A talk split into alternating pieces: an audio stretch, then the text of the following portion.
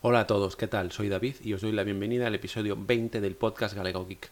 Bien, en esta ocasión grabando de nuevo en casa, en mi estudio de grabación, ya que el tiempo está bastante inestable, ya que, bueno, ahora parece que está a punto de llover y hace viento, con lo cual no puedo grabar fuera, la verdad, porque no, no, se oiría eh, nada bien.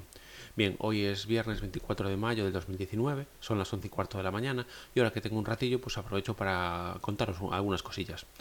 En primer lugar, me gustaría hablaros de mi estado de salud. Como en el anterior podcast, anterior episodio, os, os comenté por qué no había grabado últimamente, eh, nada, os voy a comentar un poquito cómo está el tema, ya que muchos os habéis puesto en contacto conmigo para preocuparos, lo cual os lo agradezco profundamente.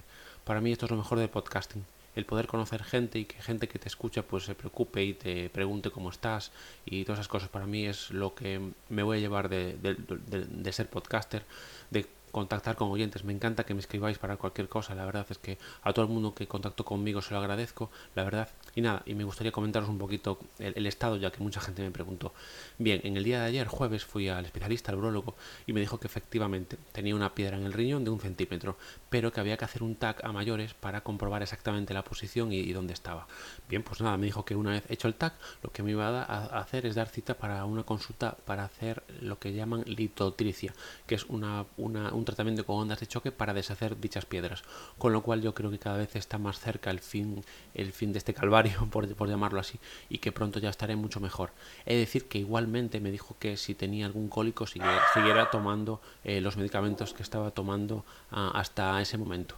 Entonces nada, eh, que siguiera tomando buscapina, ibuprofeno si me dolía. Pero bueno, la verdad es que últimamente estoy bastante mejor, eh, me duele muchísimo menos y la verdad es que a lo mejor tomo un, uno o dos días la medicación y ya, y ya estoy bien, ya, ya, no, ya no tengo e, ese dolor. Bien, el segundo punto que tengo apuntado en Google Keep es comentaros un poquito, obviamente, la gran noticia de la semana, que es el veto de, Google a Huawei.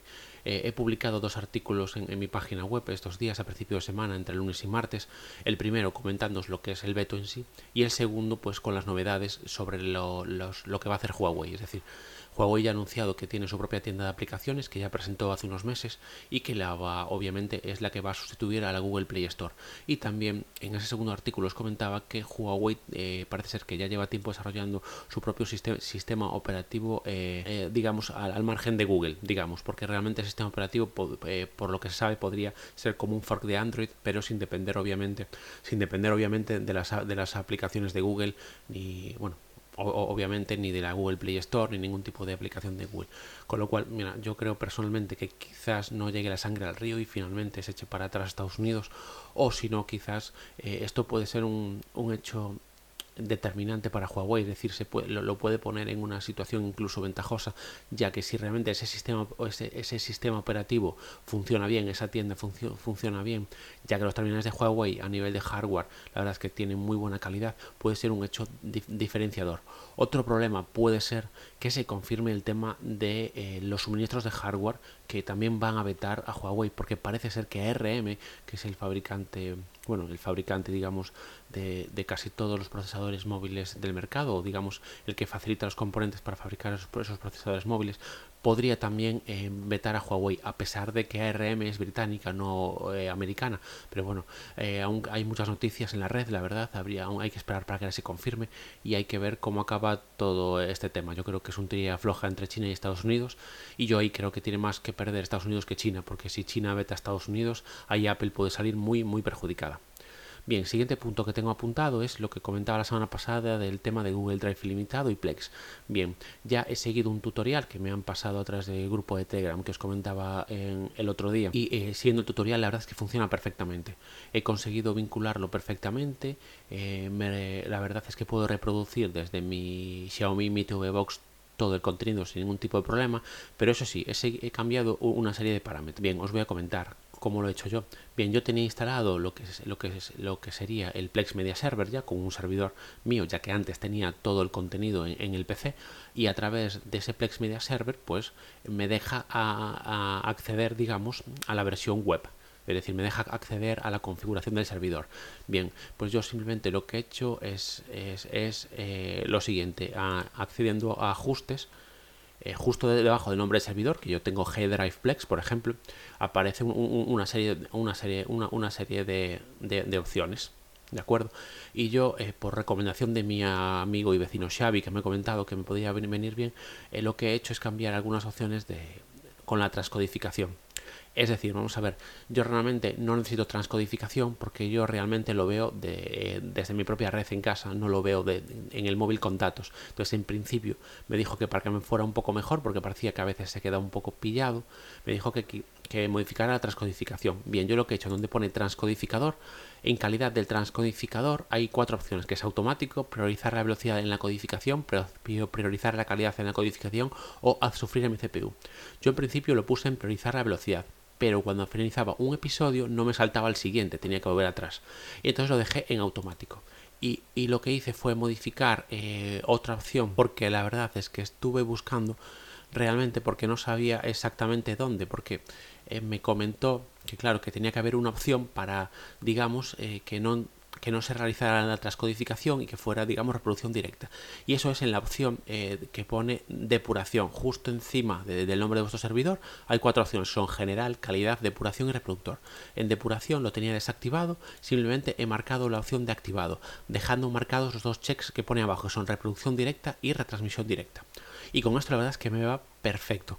No he tenido ningún tipo de problema. No he probado a verlo desde el móvil en datos, solo he, probado a verlo desde el móvil a través de a través de lo que es de la red de casa de wifi, pero sí que la verdad es que no, he probado desde el teléfono móvil eh, con datos, con lo cual ahí sí que no os puedo comentar si funciona o no.